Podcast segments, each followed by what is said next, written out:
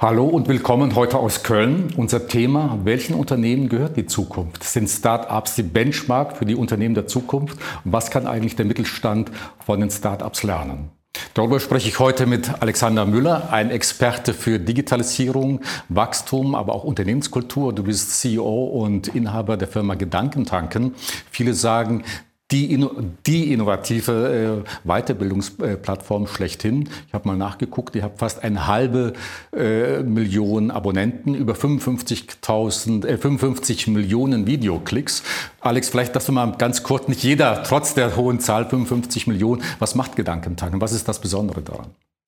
Wir sind eine Weiterbildungsplattform. Wir haben den Anspruch, die besten Experten bei uns auf der Plattform zu haben, die Menschen weiterbringen zu Themen wie Persönlichkeitsentwicklung, persönliches Wachstum, aber auch Business Skills wie Führung, Digitalisierung und versuchen da die besten Experten auf, der, auf die Plattform zu kriegen mit Talks, mit Interviews, äh, mit Inspirationen und haben dann aber auch Trainingsprogramme, die dann weiterführend sind und wirklich ähm, ja, Menschen sozusagen unterstützen, wirkliche Veränderungsprozesse, sage ich mal, die wir da begleiten.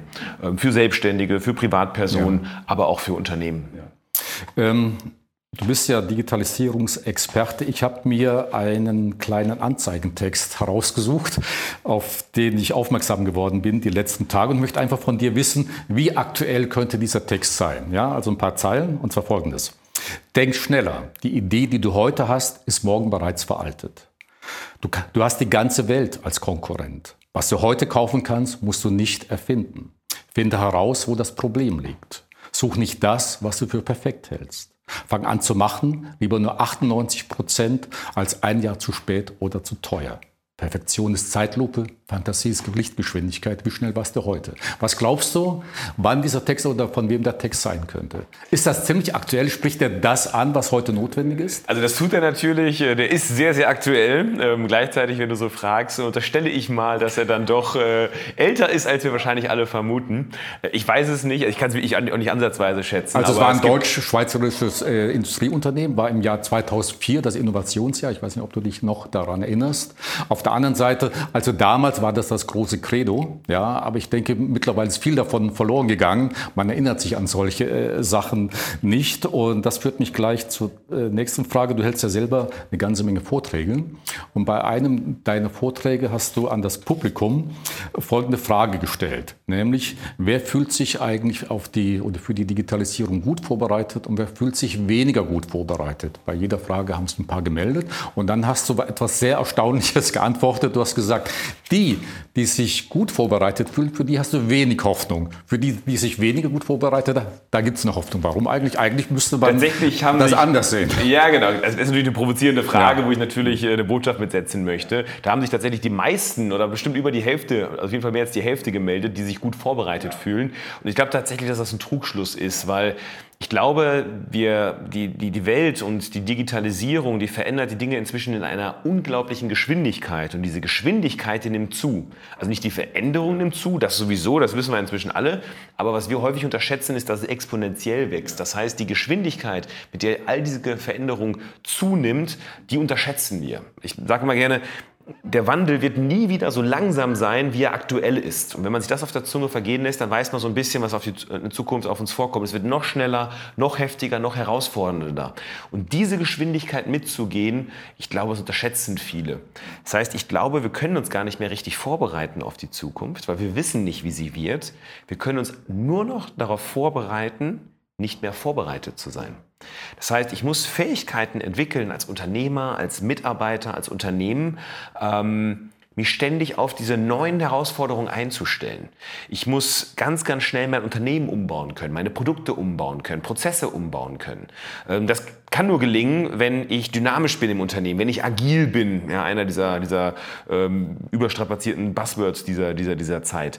Ähm, das heißt, ich muss der, mit, als Mitarbeiter in der Lage sein, schnell zu agieren. Ich muss jedem Mitarbeiter, das geht nur, ich muss flache Hierarchien haben, weil jeder Mitarbeiter muss schnell für sich Entscheidungen treffen können. Wenn ich lange Abstimmungsprozesse im Unternehmen habe, mehrere Hierarchien habe, wo jede Entscheidung sozusagen durchgehen muss, dann fördert das nicht eine Schnelligkeit, eine Agilität. Das heißt, ich muss viel Verantwortung bei Mitarbeiter haben. Dafür brauche ich andere Organisationsstrukturen als heute. Ich brauche ein anderes Mindset bei den Mitarbeitern, aber auch bei den Führungskräften. Ich brauche andere Skills bei Mitarbeitern. Die müssen noch in der Lage sein, Entscheidungen treffen zu können und so weiter. Also ich will jetzt nicht schon zu weit ausholen. Ja, gut, aber, aber, das ist eben unser äh, Thema heute. Es geht ja darum, sind Startups wirklich eine Benchmark für die Zukunft der Unternehmen, was heute oder was ich immer wieder beim Mittelstand feststelle, äh, wenn das heute einen 60-jährigen Unternehmer du vor dir hast, der hat irgendwann mal vor 40 Jahren ein Unternehmen gegründet. Und das habt ihr natürlich weitergemacht, erfolgreich gemacht, gerade in Deutschland sehr viele äh, äh Weltmarktführer. Und dann kommt so ein 25-Jähriger, der hat nicht nur ein Unternehmen gegründet, sondern der ist bereits Seriengründer. Äh, und das sind natürlich Dinge, ich weiß nicht, wie deine Erfahrungen sind, mit, äh, mit so einer Sache haben viele Alteingesessene oder äh, ja, unsere Weltmarktführer Probleme. Denn das sind Dinge, die ihnen völlig fremd sind. Zu sagen, okay, jetzt gründe ich ein Unternehmen und dann mache ich gleich die nächsten zwei, drei. Du bist ja auch, denke ich, kann man sagen, ein Seriengründer. Nicht ganz so viele, aber doch einige gegründet. Das ist ja auch eine der Dinge, mit denen Mittelständler sehr schwierig zurechtkommen, mit einer Einstellung zu sagen, okay, ich mache das jetzt nicht 50 Jahre, sondern ich fange mal an und dann ja. gucken, was kommt. Ja, also ich habe tatsächlich auch verschiedene Firmen gegründet. Das sind, also wenn ich, wenn ich mal wirklich jede Firma mitzähle, jede Idee, die ich, ich angefangen habe, in die Realität umzusetzen, wofür ich beim Amtsgericht war, um eine GmbH zu gründen oder eine Beteiligung einzugehen oder zumindest mal eine Webseite gestaltet habe, eine neue Marke kreiert habe, ich das alles zusammenzähle, komme ich bestimmt auf zehn Firmen. Ja, und ähm, das sage ich jetzt nicht voller Stolz, so nach dem Motto, wow, ich habe zehn Firmen gegründet. Ähm, da waren auch ganz viele Firmen dabei oder Ideen dabei, die grandios gescheitert sind. Also ich habe bis heute glücklicherweise toi toi toi noch keine Pleite oder ähnliches hinlegen müssen. Äh, ich habe jede Rechnung, die mir bisher gestellt wurde, habe ich auch bezahlt. Ähm, aber es waren Firmen dabei, wo ich oder Unternehmen, Geschäftsideen dabei, wo ich nach ein paar Monaten gemerkt habe, das ist es nicht. Entweder habe ich doch gemerkt, dass es inhaltlich nicht mein Thema ist, dass ich einfach keinen Spaß dran hatte. Ich habe gemerkt, na gut, ich dachte, da ist ein großer Markt für da, musste aber erkennen, der Markt ist gar nicht da, sondern ich alleine liebe dieses Produkt, was ich mir da habe einfallen lassen. Ähm, bin einfach vielleicht gescheitert, rechtzeitig das Produkt sozusagen für den Markt anzupassen. Und es waren halt auch Firmen dabei und Ideen dabei, wo das sehr, sehr gut funktioniert hat. Aber dieses Mindset, glaube ich, A, nicht, nicht, nicht nicht an Ideen festzuhalten, krampfhaft, ähm, trotzdem natürlich das Durchhaltevermögen ja. zu haben, was man braucht, um ein Produkt zum Erfolg zu führen. Ähm, das ist natürlich ein, ein, schmaler Grad. Also nicht zu früh aufzugeben, aber auch nicht zu lange an Ideen festzuhalten, sondern Thesen zu haben und die möglichst schnell zu überprüfen. Zu überprüfen, funktioniert, wenn ich ein Produkt kreiere, ähm, eine Idee habe, dass das am Markt erfolgreich sein kann, sich möglichst schnell sozusagen Feedback vom Markt zu holen, von den Kunden zu holen, ob das wirklich gut ist und auf dieser Basis das Produkt weiterzuentwickeln, die Thesen weiterzuentwickeln. Ich glaube, das ist eine ganz wichtige Fähigkeit von Start-up-Gründern jetzt schon und auch, sollte auch mehr und mehr eine Fähigkeit von etablierten Unternehmen sein, weil die Produktlebenszyklen, die werden natürlich radikal kürzer. Und ähm, ja, wenn ich da nicht mitkomme, dann geht es mir halt inzwischen wie vielen Firmen, dass ich so einen neuen Produktzyklus dann nicht mehr überlebe, weil ich halt zu spät merke als Kodak, ähm, dass die Digitalkamera es dann doch schafft, äh, die Fotokamera, die Filmkamera, wie sagt man, wie nennt man das noch, wer es gar nicht mehr, die alte Kamera die, zu ersetzen, die, ja, ja. die analoge Kamera zu ersetzen. Und da gibt es ja viele, viele andere Beispiele, äh, wo man zu spät gemerkt hat, als, ja. etabliertes Gut, Kodak ist ja da das bekannteste. Das bekannteste, aber ich bin auch froh, dass ich nie eine Videothek hatte, weil das heute auch nicht mehr so das tolle Geschäftsmodell äh, und viele, viele andere. Und ich glaube einfach, dass es früher oder später jede Branche treffen wird, dass es radikale Veränderungen gibt. Nächste Buzzword, äh, disruptive Veränderungen, also wie ich Veränderungen, die nicht über mehrere Jahre Stück für Stück eintreten, sondern dass irgendeine Technologie plötzlich einen Markt, ein ganzes Spiel verändert, ähm, die dann in kürzester Zeit zu einer radikalen Veränderung führt. Und da sind Startups häufig schneller ähm, dabei, diese neuen Technologien zu adaptieren und Märkte zu verändern, ähm, als etablierte das, das, das schaffen. Gut, wichtig ist es ja auch, wie können etablierte Unternehmen dieses Mindset bei sich selber implantieren. Fangen wir mal an mit so einer Sache, äh, vielleicht ein bisschen außerhalb des Mindsets, scheitern. Viele, man muss ja heute sagen, ich glaube, da gibt es ja Zahlen, von zehn Startups scheitern etwa sieben bis acht. Ja? Aber irgendwie gehört das zur DNA der, der Startup-Unternehmen. Und ist das heute einfach wichtig zu sagen, okay, wichtig ist einfach eine neue Idee zu machen, umzusetzen, nicht jetzt fünf Jahre zu planen und gucken, was passiert, sondern machen und dann so ein iteratives Vorgehen. Wenn das nicht funktioniert, mache ich was Neues. Aber wie kann ich so eine Denke dem Mittelständler klar machen, zu sagen, okay, du musst einfach mal beginnen. Und wenn man erkennt, es funktioniert nicht, ein neues Spielfeld entwickeln. Ja, Aber wie entwickle ich eben so ein Mindset im Unternehmen? Das sind natürlich viele Dinge, die zusammenkommen. Also erstmal sind wir in Deutschland, Scheitern nicht unbedingt wahnsinnig toll. Ja, man kennt das, wenn man ein Unternehmen äh, erfolgreich gegen die Wand gesetzt hat, ja, dann ist das in Deutschland nicht unbedingt, sag ich mal, lobenswert oder nichts, wofür man stolz ist, dass man den Mut hat, etwas zu machen, was dann vielleicht noch nicht geklappt hat, sondern in Deutschland ist man halt erfolgreich oder nicht. Also entweder schafft ja, man es oder man schafft es nicht. In Amerika ist das anders, aber das ist inzwischen ja auch ein alter Hut in Amerika. Ähm, da gehört es fast zum guten Ton, mal zwei, drei, vier nicht erfolgreich zu haben, aber man wird trotzdem sozusagen anerkannt als mutiger Unternehmer. Ähm, damit fängt es an. In Deutschland ist es aber in Unternehmen, was, was Fehlerkultur angeht, ähnlich. Teilweise auch aus sehr, sehr gutem Grund, wenn man sich so ein bisschen die Geschichte von Unternehmen anschaut. Man schaut sich beispielsweise Banken an, ähm, Maschinenbauer. Ja, Fissmann, ein Unternehmen, was zum Beispiel die Digitalisierung sehr erfolgreich gerade angeht die letzten Jahre. Ähm, der, der, der, der, ich glaube, ob Unternehmensgründer ist oder die zweite Generation, also der alte Herr Fissmann, ähm, er hat gesagt, eine der größten Herausforderungen ist es für sein Unternehmen, die Fehlerkultur zu verändern. Warum? Die sind richtig stark geworden, weil sie eine Null-Fehler-Toleranz-Politik ja Kultur entwickelt haben. Das hat Fissmann stark gemacht. Weil wenn eine, eine, eine, eine Heizung ausfällt, ist das ein riesen Image-Schaden plus Kostenpunkt für Fissmann bzw. für seine ja, ja, Kunden. Hm. Das hat Fissmann stark gemacht, dass sie innerhalb der Firma wirklich eine ganze Kultur haben voller Null Fehler. Ja, da wird jeder Fehler versucht zu vermeiden. Wenn man Fehler macht, wird er analysiert und man, wird, man hat einen ständigen Verbesserungsprozess. Da werden keine Fehler gemacht. So, den jetzt zu sagen, ab heute ist das anders, jetzt dürft ihr Fehler machen, das funktioniert nicht. Das ist ganz tief in einer DNA drin, aus gutem Grund. Bei Banken ist das genauso. Wenn da das Komma in der Software äh, mal falsch gesetzt wird auf dem Konto, dann weiß man, wie die, äh, wie, wie, die Presse berichtet, wenn plötzlich da mal äh, ein großer Fehler passiert ist. Das heißt, eine Bank ist auch auf eine Fehl Null-Fehler-Kultur ausgerichtet. Das heißt, die haben die Herausforderung, die haben Startups nicht, die haben keine Geschichte sozusagen in der DNA sondern das sind die jungen Wilden, die gerade von der Uni kommen, äh, die kein Problem haben, Fehler zu machen.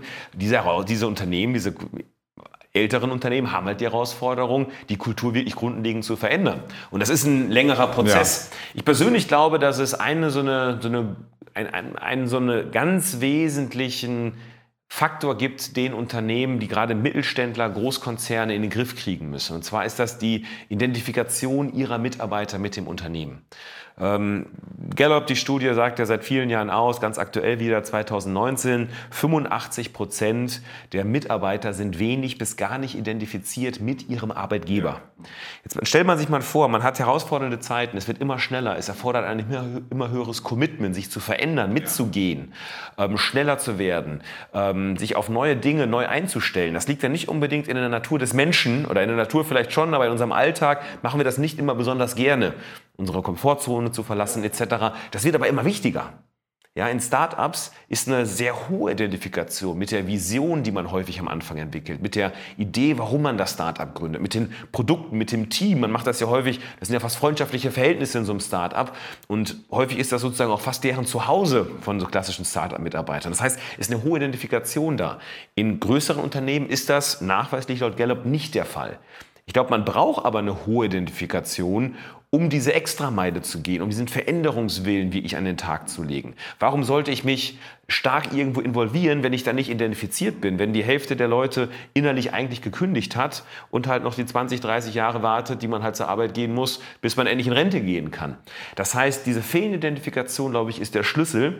Ich glaube, dass es ähm, ja, ein Stück weit die letzten Jahre, Jahrzehnte sozusagen nicht wirklich in dem Fokus der Unternehmen war, einen Arbeitsplatz zu schaffen, wo sich Mitarbeiter wohlfühlen, wo sie sich entfalten können. Produktvisionen oder generell Unternehmenszwecke zu entwickeln, die wirklich auch eine Identifikation schaffen. Weil wenn ich heute mal einen Mitarbeiter einer Bank frage, was ist eigentlich dein Unternehmenszweck? Wenn ich eine Antwort bekomme, dann bekomme ich, glaube ich, von jedem Mitarbeiter eine andere eine Antwort. Ja. Und wenn ich dann frage, na, selbst wenn die den Zweck einigermaßen auf den Punkt bringen, ähm, kannst du dich damit identifizieren? Ist dir das wirklich wichtig? Dann ist die Antwort, glaube ich, meist nein. Hm. Und ich glaube, das, das, ist halt schwierig. Ja, das ist ja der wichtige Punkt, den Simon Sinek da herausgearbeitet hat. Wenn man heute deutsche Mitarbeiter fragt, Arbeitnehmer, wird immer, ja, was machst du eigentlich und wie macht ihr das? Ganz am Ende kommt die Sinnfrage, ja, warum gibt es euch eigentlich? Ja. ja und, nur, und das ist ja die W-Frage, warum? Daran orientieren sich die Startups. Und ich denke, es ist ganz wichtig, dass das eben auch der normale Mittelstand einfach mal hinterfragt, warum gibt es uns eigentlich? Warum stehst du jeden Morgen auf und gehst hier zu Gedankentanken und gibst wieder Power? Ja. Wir haben das gemacht tatsächlich und auch sehr systematisch. Damit haben wir vor gut zwei Jahren begonnen, dass wir, obwohl wir schon, glaube ich, sehr sinngetrieben waren, hätte man, wir waren so 20 Mitarbeiter vor zwei Jahren, ähm, oder schon zweieinhalb Jahre ist inzwischen her, dass wir damit angefangen haben, so mit 20 Leuten. Und da haben wir ganz klar gefragt, warum machen wir das? Man hätte wahrscheinlich 21 Antworten bekommen bei 20 Leuten damals, die in eine ähnliche Richtung gingen. Das war aber nicht klar. Und wir haben das gemacht, haben zwei Workshop-Teams gemacht, die haben an dieser Frage gearbeitet, warum machen wir das eigentlich? Kann man ganz einfach zu Hause nachmachen. Man fragt sich immer wieder, warum gibt es deine Firma? Warum machen wir das? Und man beantwortet diese Frage so lange, so richtig so peel the onion, dass man, man schält die Zwiebel so richtig Stück für Stück, bis man irgendwann merkt, so, das ist es. Das ist so wie so ein Magic Moment, wo jeder sagt, das fühlt sich gut an, deswegen machen wir das eigentlich. Und bei uns war das tatsächlich Selbstverwirklichung. Also wir möchten Produkte kreieren, die Menschen unterstützt, sich selbst zu verwirklichen, ein glückliches, erfolgreiches, ja, erfülltes Leben zu führen. Und wir möchten, und das haben wir dann auch gemerkt, als Team möchten wir uns auch selbst verwirklichen. Jeder einzelne Mitarbeiter möchte sich selbst verwirklichen. Und ich sehe es als jetzt Aufgabe von mir als CEO, als, als Management von Gedankentanken, genauso eine Atmosphäre zu kreieren, eine Kultur kre zu kreieren, wo Mitarbeiter dieses Ziel erreichen können, um darüber eine hohe Identifikation zu erzeugen, die wir, glaube ich, haben bei Gedankentanken. Und dann im nächsten Schritt ähm, ja, das, das, spürt man einfach, Menschen anzuziehen und auch die bestehenden Mitarbeiter dahin zu entwickeln, dass sie wirklich Leistung bringen für die Firma und die Firma gemeinsam zum Erfolg führen. Und das unterscheidet, glaube ich, erfolgreiche von weniger erfolgreichen ja. Unternehmen. Wird auch der äh, Teamgedanke ganz anders angegangen. Es gibt so ein berühmtes Zitat von Steve Jobs, der mal gefragt wurde, was ist sein bestes Produkt, das ich jemals bei Apple entwickelt habe? Und dann hat er geantwortet, The Team I built at Apple. Ja, also wird das vernachlässigt. Man sagt zwar immer, okay, Teamgedanke, aber so richtig eine Philosophie oder dass man die Leute zusammenschweißt, fehlt möglicherweise. Ja, genau. Also es fängt tatsächlich, glaube ich, an bei diesem Zweck, einen Zweck und dann auch Mitarbeiter zu finden, die genau diesen Zweck auch in den Mittelpunkt ihrer Tätigkeit ähm, stellen möchten. Ja. Ähm, wir arbeiten dann weiter mit Core Values, die zufällig tatsächlich auf diesem Bildschirm die ganze Zeit, ist jetzt tatsächlich Zufall. Ja. Äh, die haben wir auf allen Bildschirmen ja. als Bildschirmschoner laufen. Das sind unsere entwickelten Core Values, also unsere Prinzipien, die wir bei Gedankentanken leben. Wir haben quasi erarbeitet, was macht Gedankentanken aus? Was macht uns besonders? Was hat uns auch zu dem gemacht, was wir heute sind? Und das sind Prinzipien wie zum Beispiel, da steht jetzt gerade Own It, ja. Also wir möchten kleine Unternehmer im Unternehmen haben, Menschen, die Verantwortung übernehmen. Denn wenn wir Leute haben, die bereit sind, Verantwortung überzunehmen, die das sogar einfordern, die sich ohne Verantwortung nicht, nicht, damit nicht zufrieden geben mit dem Zustand, die sind halt auch in der Lage, Entscheidungen zu treffen. Wer in der Lage ist, Verantwortung zu tragen für seine Entscheidung, für seinen Bereich, für seine Projekte, ja, der bekommt bei uns viel Entscheidungsfreiheit innerhalb seines Verantwortungsbereichs. Und das ist so ein Prinzip, dass wir heute, wir achten darauf, wir haben sechs Core Values heute, die wir im Alltag leben, die wir sehr betonen, die wir, ähm, mit denen wir uns auch inhaltlich regelmäßig beschäftigen. Wir wählen heute unsere Mitarbeiter danach aus. Wir machen unsere 360 Grad Feedback-Gespräche, machen wir auf Basis der Core Values. Wie werden die wirklich von den einzelnen Mitarbeitern, von allen Beteiligten, inklusive mir, wie werden die gelebt? Ähm, wir haben dieses Jahr, wir hatten bis vor ein paar Monaten hatten wir acht Stück. Wir haben die nochmal überarbeitet, feingetuned und haben nochmal sechs richtig klar rausgearbeitet, nochmal auf ein neues Level gebracht, von dem wir sagen, ah, die sind eigentlich noch näher dran als die Core Values, die wir vor zwei Jahren entwickelt haben. Und ähm, das ist, glaube ich, so ein zweiter Punkt, so eine gemeinsame oder eine Kultur in, in Prinzipien auszudrücken, ähm, wo man seine Handlung und auch die Handlung sozusagen jedes einzelnen Mitarbeiter im Alltag nach ausrichten kann. Ähm, das ist, glaube ich, so ein weiterer Schritt, der Unternehmen hilft, dieses Gemeinschaftsgefühl, einen gemeinsamen Nenner zu kreieren.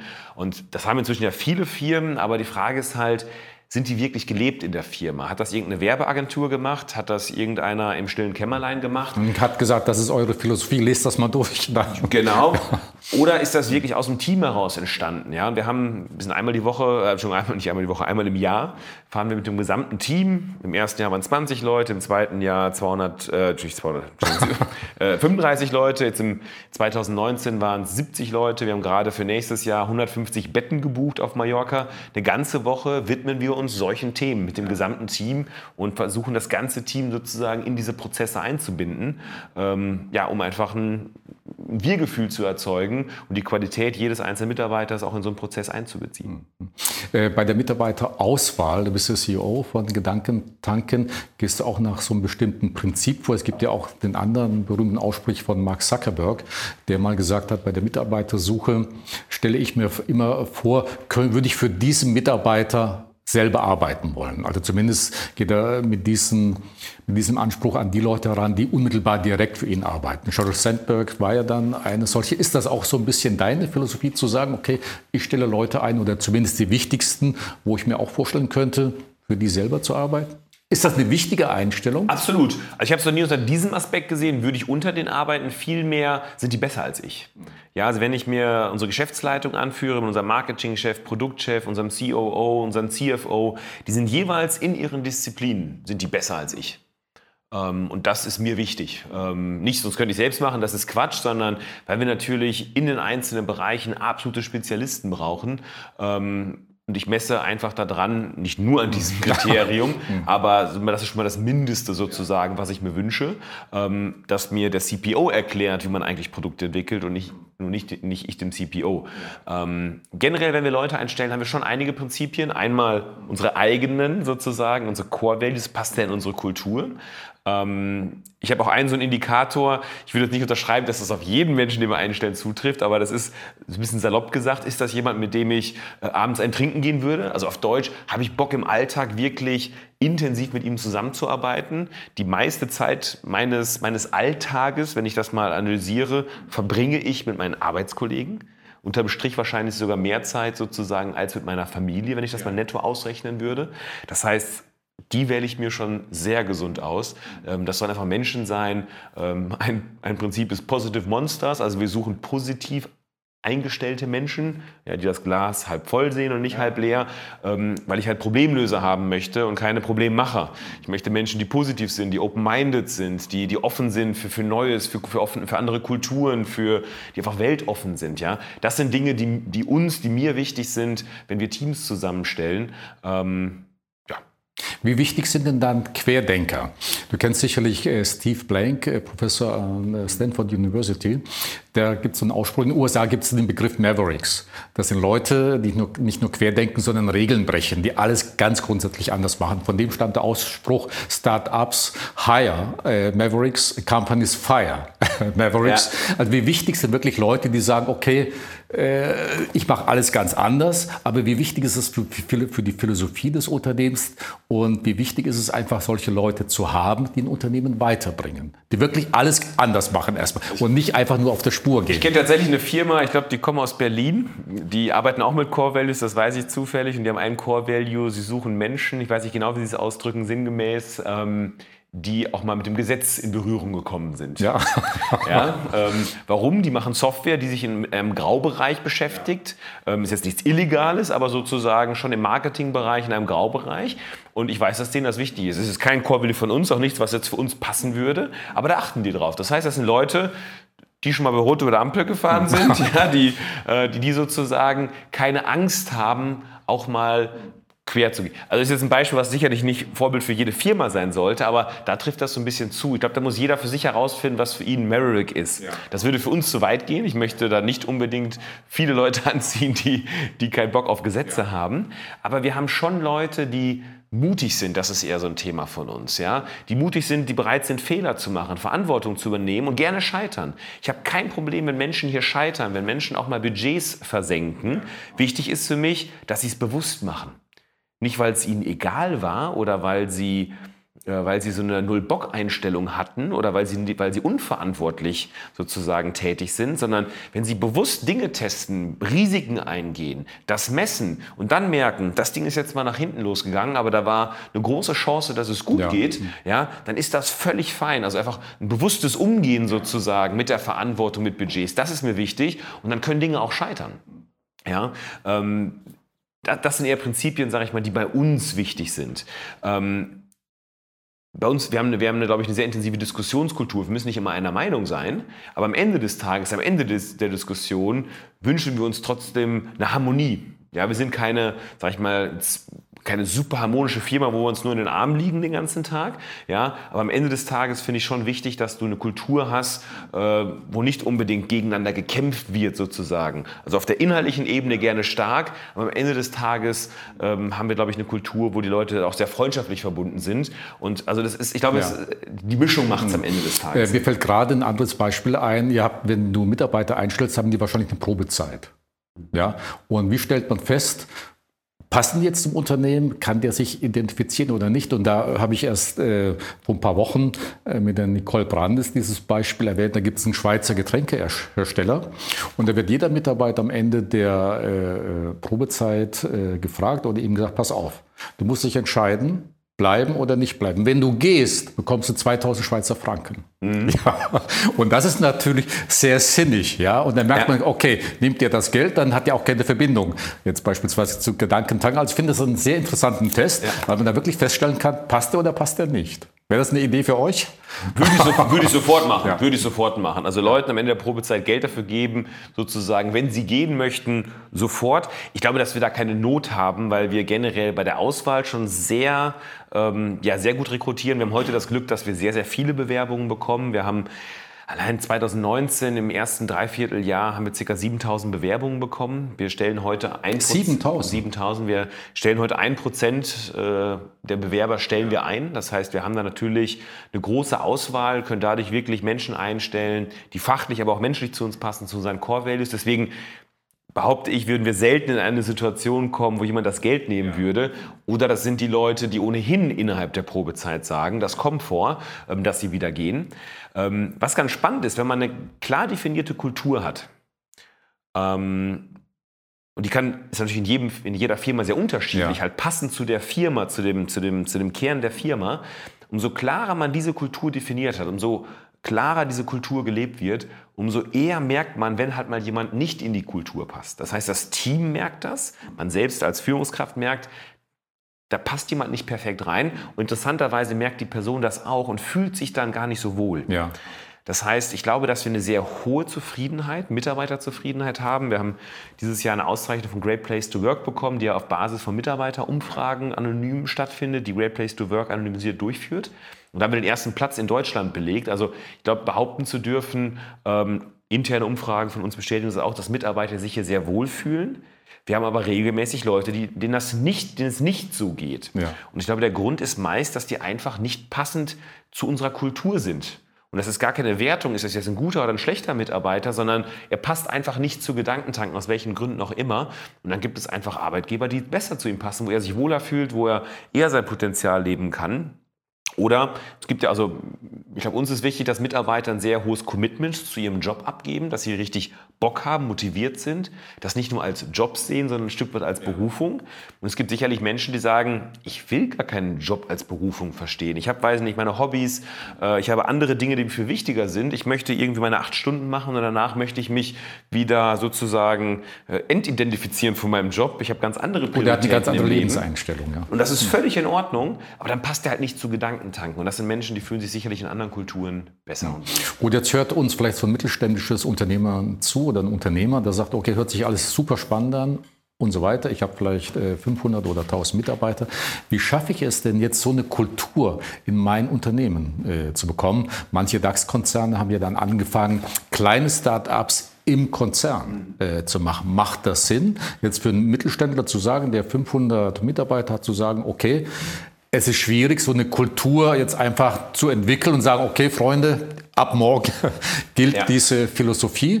Und äh, würdest du dann jedem Mittelständler vielleicht raten, jedem Unternehmer zu sagen, okay, schafft euch eigene Startups in Unternehmen mit völlig neuen Leuten oder sollte die Crew, das Team eher aus den bestehenden Unternehmen kommen? Also natürlich eine große und komplexe Frage. Wenn ich da jetzt eine einfache Antwort drauf hätte, dann glaube ich, wäre ich äh, Wirtschaftsnobelpreisträger oder ähnliches. Kann noch kommen. Das bin ich nicht. Äh, das maße ich mir nicht an.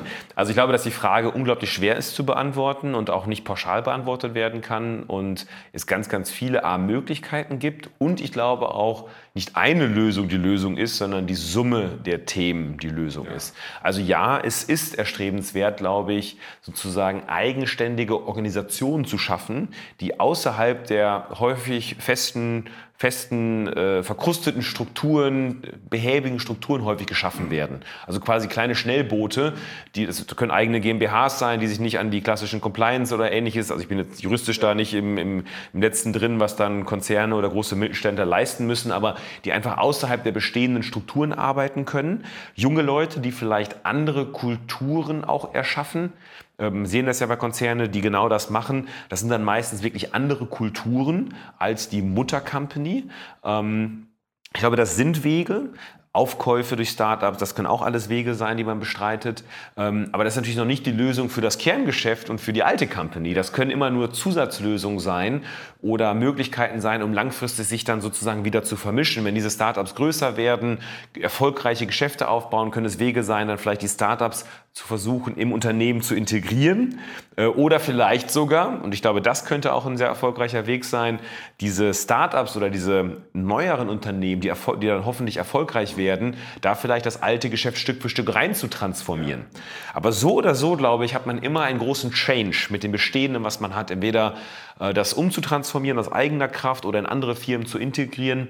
Ähm, so oder so, glaube ich, kommt man nicht drum herum, dass man das ganze Thema unglaublich ernst nehmen muss, mit unglaublich viel Energie, am Ende des Tages auch Budgets, aber vor allen Dingen Commitment von der Führung sozusagen angehen muss. Das heißt, solange, glaube ich, eine Führung, die Eigentümer, wie auch, wie auch immer dann die Strukturen sind, sich nicht ganz klar committen, dass sie grundlegend kulturell, strategisch etwas ändern müssen, sich diesen neuen Themen massiv widmen müssen und nicht nur irgendwelche Berater das machen lassen, die neue Generation das machen lassen, sondern das selbst durchdringen müssen, sich selbst ändern müssen, sich selbst ernsthaft mit diesen Themen auseinandersetzen müssen. Solange das nicht verstanden und nicht wirklich ernsthaft persönlich umgesetzt wird, glaube ich ohnehin, dass das zum Scheitern verurteilt wird. Aber gelingt es äh, dem Unternehmer wirklich, da eine völlig neue Denkweise zu entwickeln? Der muss ja im Grunde all das, was er bisher gemacht hat, und er ist vielleicht wirklich einer der Marktführer, zu sagen, okay, bis heute war ich erfolgreich, die Auftragsbücher sind voll. Jetzt höre ich von einem Start-up-Unternehmen, ja. du musst es eigentlich ganz anders machen. Die Welt funktioniert ganz anders, denn in, es kann sein, in fünf Jahren gibt es dich gar nicht mehr. Also wie schafft es dann der Unternehmer? Was muss er konkret tun? Woran kann er sich orientieren? Ja, also erst einmal muss die Erkenntnis natürlich da sein, dass eine Veränderungs, ähm, Veränderungswille da sein muss. Ja, das ist ja nicht nice to have. Das war vor zehn Jahren vielleicht nice to have. Aber ich glaube, es ist fünf vor zwölf. Und die Unternehmen, die das jetzt noch nicht massiv verstanden haben und sich vielleicht schon auf dem Weg befinden, für die Unternehmen, die das noch nicht machen, glaube ich, ist es eh fast zu spät. Es gibt Branchen, die vielleicht etwas mehr Zeit haben als andere, bis dieser krasse Wandel sie trifft. Aber früher oder später trifft es jede Branche massiv. Und ähm, da kann man noch drei Jahre die Auftragsbücher voll haben. Wir haben zehn Jahren keine Rezension gehabt. Das wird sich irgendwann ändern und dann wird es, glaube ich, eine große Bereinigung am Markt geben. Ähm, und ich glaube, dass sich viele Unternehmen einfach massiv umgucken werden. Und wir haben natürlich so ein bisschen das Innovators Dilemma, dass gerade die Unternehmen, die satt sind, denen es gut geht, die heute offensichtlich, augenscheinlich äh, gesunde Zahlen haben, dass sich das einfach radikal verändern kann in kürzester Zeit. Und wenn ich mich mit exponentiellen Innovationswachstum ernsthaft beschäftige, wenn ich mir schaue, wie weit Technologien heute sind und so ein bisschen den Prognosen folge, keiner weiß genau, wie sich die nächsten Jahre entwickeln, aber es gibt natürlich für einzelne Technologien, für einzelne Branche, gibt es ja immer Szenarien, die Innovationsexperten heute schon aufzeigen können ähm, Szenarien, die passieren könnten, so mal zumindest in etwa Entwicklungen. Ähm, und wenn ich mich damit ein bisschen beschäftige, ein bisschen Literatur verfolge in dem Bereich, ähm, dann kann ich nur zu der Erkenntnis kommen, dass ein radikaler Wandel von herkömmlichen Unternehmen stattfinden muss. Und wenn der nicht da ist, dann kann man Unternehmen tatsächlich nicht helfen. Aber gelingt es mir auch damit wirklich Zukunftstrends zu erkennen, zu sagen, okay, das kommt in den nächsten Jahren, dahin geht die Reise, um dann wirklich neue Dienstleistungen, neue Produkte zu entwickeln?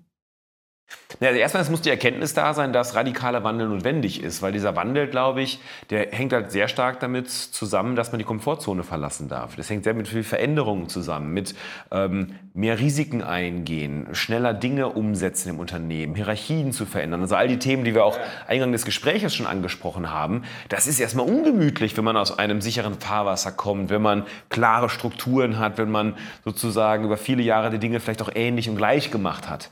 Und ich rede nicht davon, davon, irgendwie eine neue Software einzuführen und ich rede nicht davon, äh, äh, Prozesse zu digitalisieren. Wir reden ja von wirklich Kulturwandel. Wir reden eigentlich gar nicht von Digitalisierung. Aber ist das nicht gerade die Schwierigkeit? Denn wenn man heute ja, ja, von Digitalisierung, man denkt über IT, da muss eine neue Nein. Software, eine neue IT-Abteilung. Ja, wir reden nicht von IT-Prozessen, wir reden von IT-Projekten, die mehr eingeführt werden müssen. Wir reden von Kulturwandel, von einer Mindset-Veränderung. Und diese Mindset-Veränderung ist so grundlegend wichtig, um auf dieser Basis dann IT-Projekte zu machen. Aber das macht dann nicht ein Kopf, das macht nicht eine IT-Abteilung, sondern das muss DNA eines Unternehmens sein, sich ständig den digitalen Trends anzupassen, schneller Produkte zu entwickeln, mehr Entscheidungsfreiheit bei den Mitarbeitern zu haben, um mehr Dynamik in ein Unternehmen zu bekommen. Das ist, eine, das ist ein Mindset-Shift, den ganze Unternehmen, ganze Branche durchmachen müssen. Und wenn ich den nicht ernsthaft mache, wenn ich nicht bereit bin, da auch ungemütliche Zeiten, unpopuläre Entscheidungen in Unternehmen zu treffen. Ähm, auch mal es auszuhalten, dass ein, zwei, zwei Jahre sozusagen Unternehmen ich will jetzt hier nicht äh, über, über Change-Theorie sprechen oder Transformationstheorie, ja. Ich habe Phasen, wo ich Storming habe, ja, wo es mal stürmt im Unternehmen. Das hat jede Organisation, jedes Team durchläuft das dass Veränderung durchläuft. Das machen wir bei Gedankentanken, haben wir alle paar Monate, teilweise alle wenigen Monate, haben wir so eine Storming-Phase, weil wir uns ständig weiterentwickeln, ständig verändern. Bei uns ist das aber inzwischen normal und wir haben Mechanismen, diese Storming-Phasen zu moderieren, zu durchlaufen. Bei uns ist das wie so ein Muskeltraining. Wenn man regelmäßig so eine Storming-Phase durchlebt als Team, dann gewöhnt man sich daran. Ich glaube, wir dürfen uns daran gewöhnen, dass wir uns ständig verändern und dass es ungemütlich ist das falsche Wort, dass es Veränderungen gibt, dass wir die Komfortzone verlassen. Und umso häufiger das machen, umso mehr wir merken, dass Veränderung auch Spaß macht, umso weniger ist das anstrengend und wird eine Normalität. Hm. Gut, das ist ja immer das große Problem bei familiengeführten Unternehmen, wo der Senior da ist, der hat das 50, 60 Jahre richtig gemacht, dann ist der Junior da Mitte 20, Mitte 30 und der hat natürlich ganz andere Ideen. Also du würdest sagen, auf jeden Fall den mal machen lassen auf jeden Fall den machen lassen, aber auch da wieder, klar, wenn er schon in der Lage ist und fähig ist, wirklich die Führung zu übernehmen, die Verantwortung zu übernehmen, ist das natürlich toll. Häufig ist es ja so, dass das nicht so gesehen wird oder vielleicht auch tatsächlich, ich meine, plötzlich so eine große Firma zu übernehmen, in große Fußstapfen zu treten, ist ja meist auch gar nicht in einem Schritt möglich. Das heißt, ich glaube, richtig erfolgreich wird es ja, wenn das ein, ein geordneter Übergang ist, wenn das dynamisch sozusagen ähm, von der einen Generation die andere übernommen wird und nicht mit einem harten Ruck. Aber das erfordert natürlich nicht nur, dass der Junior sich auf den Senior einstellen kann. Ich glaube, das ist meist schon gut gegeben sondern häufig scheitert es ja daran, dass der Senior nicht wirklich bereit ist, mitzugehen. Also ich glaube, es wird nicht funktionieren, indem er einfach sagt, ich habe jetzt noch fünf Jahre oder zehn Jahre und die ziehe ich noch durch und es wird schon gut gehen, sondern ich glaube, da wird genau dieser Erkenntnisprozess, von dem ich vorhin gesprochen äh, habe, der ist da extrem wichtig. Wenn der Senior nicht bereit ist, die ältere Generation nicht bereit ist, wirklich sich persönlich auch diesem Wandel anzupassen, ich glaube, dann wird es meistens schwierig. Gleichzeitig glaube ich, dass Familienunternehmen die größten Chancen haben, erfolgreich zu transformieren, weil es häufig von wenigen Entscheidern abhängt. Risiko zugleich, wenn diese Entscheidung nicht stattfindet, dann ist es natürlich schwierig. Wenn aber ein Familienunternehmen sich einig ist, wirklich bereit ist zu verändern, dann schaffen Familienunternehmen das meist viel, viel besser als, ähm, ja, als Aktienunternehmen, als vielleicht investorengetriebene Unternehmen, ähm, wo, sage ich mal, keine Familienseele sozusagen schlägt, sondern wo es häufig noch ganz andere, vielleicht auch viel kurzfristigere Interessen gibt häufig Entscheidungsträger wechselt etc., wo keine Kontinuität da ist, wo viele Leute mitreden und den äh, ja, bekanntlich dann viele Köche den Brei auch im Zweifelsfall verderben. Ich glaube auch die Sinnfrage, also das Warum gibt es ein Unternehmen, ist bestimmt in Familienunternehmen sehr viel leichter zu formulieren oder zu finden als jetzt bei einem DAX-Konzern. Da geht es um ganz andere Ziele. Da ist tatsächlich der Familien- oder die, der, der Zwecke häufig auch schon gut gegeben und auch schon gelebt. Ähm, auch da ist natürlich häufig eine Stärkung des, der Kultur trotzdem noch möglich, aber auf jeden Fall eine bessere Basis aus meiner Sicht. Wenn die Zeichen der Zeit erkannt werden und die Leute bereit sind, sich kulturell auf diese digitalen Themen einzustellen.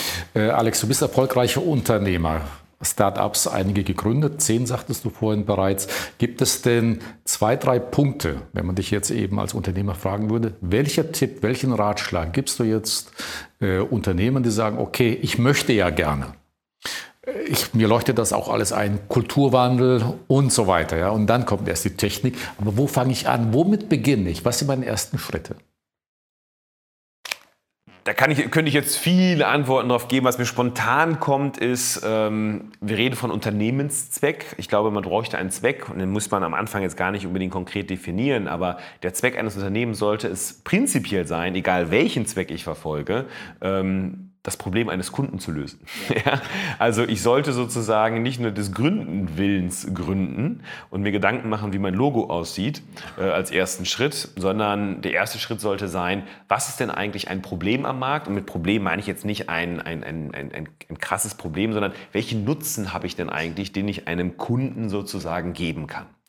Und ähm, das sollte nicht nur ich so sehen, dass der Kunden den Nutzen hat und dass der Kunde ein Problem hat, sondern das sollte ich sozusagen möglichst mit meinen Kunden besprechen, ob das wirklich so ist, mit meinen potenziellen Kunden. Also auf Deutsch, ich muss einfach mit Menschen sprechen, mit meiner potenziellen Zielgruppe sprechen und ich muss wirklich meine Zielgruppe kennen ähm, und ein, ein, wie ich ein gutes Gespür für das Problem der Zielgruppe erlangen.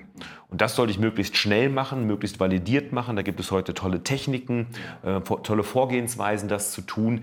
Und wenn ich dann die anfange, die ersten, das erste Produkt zu entwickeln, das sozusagen möglichst schnell mit dieser Zielgruppe auch in Interaktion zu treten. Also nicht ein Jahr lang an dem großen Produktlaunch zu arbeiten, an der ersten Webseite und dann gehe ich an den Markt, sondern wirklich möglichst schnell zu validieren, ob das, was ich für ein gutes Produkt halte, wirklich ein gutes Produkt ist.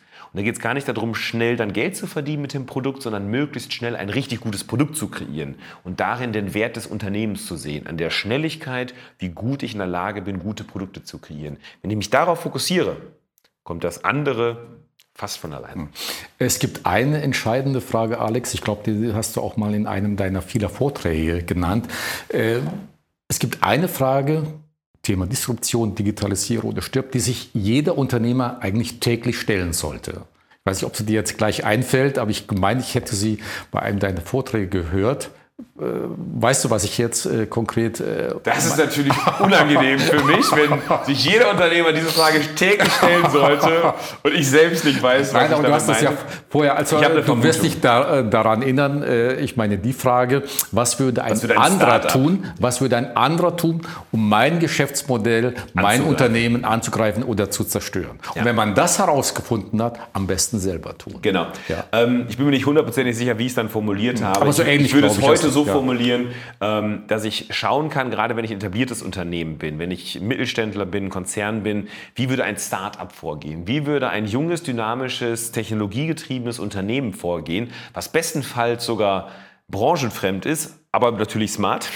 ja? Also jetzt nicht sozusagen unwissend, also gerne sozusagen, was würde ein smartes Unternehmen machen, was mit, sage ich mal, unvorbelasteten Augen auf meine Branche, auf mein Produkt schaut, wie würde, würden die heute die Probleme meiner Kunden lösen mit den neuesten Technologien. Und da kommt man plötzlich auf spannende Antworten. Ja, wenn ich nochmal komplett neu denken würde, dann würde ich es heute so und so machen. Und äh, ja, früher oder später wird jemand auf die Idee kommen, es so zu tun. Und dann sollte man am besten derjenige selbst sein. Alex, ich habe noch zwei, drei persönliche Fragen, wenn man schon ein, äh, die Gelegenheit immer wieder hat, mit Unternehmern äh, zu sprechen. Ich habe gestern zufällig äh, die Welt gelesen, Welt Online, Iconist, gibt es ja das Magazin. Und da war die Headline, da du wahrscheinlich gesagt hast, häufig liegt es am eigenen Mindset, dass man im Leben noch nicht weiter ist. Ist das so ein bisschen auch dein Credo? Absolut. Also dahinter verbirgt sich meine Überzeugung, dass wir uns das Leben selbst erschaffen. Also unser eigenes Leben sozusagen, wie wir durchs Leben gehen, wie wir das Leben erfinden, was wir im Leben vorfinden. Auch wenn wir nicht alles sozusagen im Außen beeinflussen können, materiell, können wir beeinflussen, wie wir auf das Außen reagieren, wie wir damit umgehen, was im Außen passiert. Das heißt, ich glaube, unsere gefühlte Lebensrealität und das, was wir im Leben vorfinden, gestalten wir uns selbst. Ja. Ähm, und man kann das bewusst oder unbewusst tun. Und ich glaube, dass wir es im Alltag häufig unbewusst sozusagen unser Leben leben. Das heißt, ich glaube, uns ist eine wichtige Aufgabe von uns Menschen, uns unserer Schöpfertum bewusst zu werden. Und äh, unser, unsere Realität wird aus meiner Sicht halt beeinflusst von unserem Mindset, von unseren ja. Gedanken, von unseren Haltungen, Erlebnissen, von unseren Meinungen zu Dingen, von unseren Überzeugungen, die wir sozusagen tagtäglich, was es in uns denkt, durch die Brillen, durch die wir schauen. Und äh, umso eher ich an, an meinem Mindset, an meinen Haltungen, an meinen Gefühlen arbeite, mir dessen bewusst bin, die vielleicht an einer oder anderen Stelle auch mal kläre oder aufgebe, im positiven Sinne, also mich frei mache von meinen Überzeugungen, die ich häufig habe, die nicht unbedingt immer richtig sein müssen, ähm, umso glücklicher, umso erfolgreicher, glaube ich, umso erfüllter gehen wir durchs Leben. Und ja, im Kern, glaube ich, hängt unser, da wo wir stehen im Leben, sehr, sehr stark von unserem eigenen Mindset, von unseren Gedanken, unseren Haltungen ab. Wir haben ja eben auch über das Warum gesprochen. Was treibt dich an? Was ist deine Motivation? Warum stehst du jeden Morgen auf? Ja, eine gute Frage. So richtig bewusst habe ich das auch nicht im Alltag, dass ich jeden Morgen sage, heute stehe ich wieder auf das und deswegen.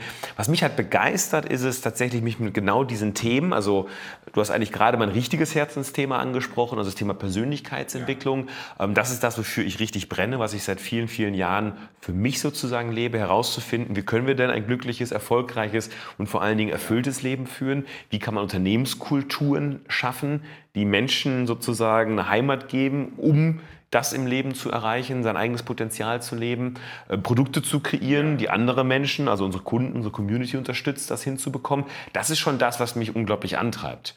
Ähm, und das dann mit einem tollen Team zu machen, dieses Team wachsen zu sehen, also als, als, als Menschen wachsen zu sehen, also die einfach größer werden zu lassen, das Team aber auch wachsen zu sehen, den, den Impact, also den, den, den Einfluss, den, den Gedankentanken, unsere Idee von Gedankentanken auf der Welt, im aktuellen deutschsprachigen Raum, in Zukunft hoffentlich noch mehr international hat, das ist unglaublich befriedigend und macht ganz, ganz viel Spaß. Gibt es dann noch ein besonderes Ziel, das du dir gesetzt hast, das du erreichen möchtest?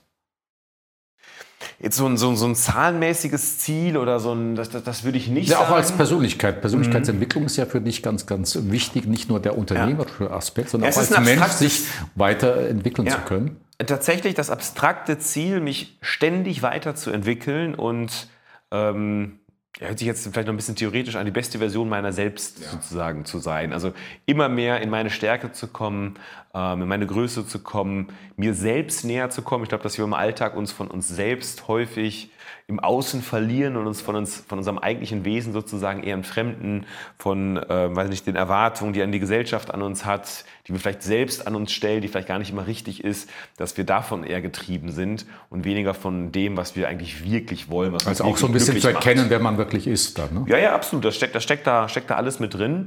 Und diesen Weg einfach weiterzugehen, immer weiterzugehen und immer mehr bei sich selbst anzukommen. Das ist sozusagen mein Ziel.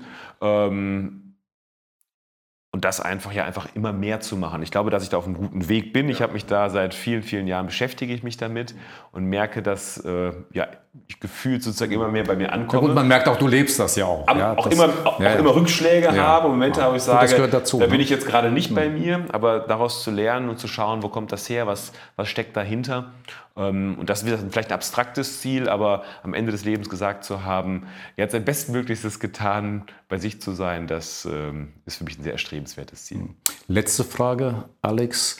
Ähm, wenn andere Menschen an Alexander Müller denken, ja, an was, an was sollen sie dann zuerst denken?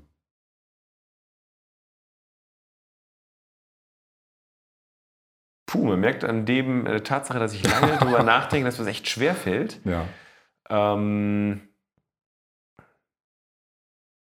was ist das, wo du sagen würdest, okay, wenn jemand an mich denkt, das sollte, was sollten andere Menschen über dich wissen? Was ist das Wichtigste, was ein anderer Mensch über dich wissen ja. sollte?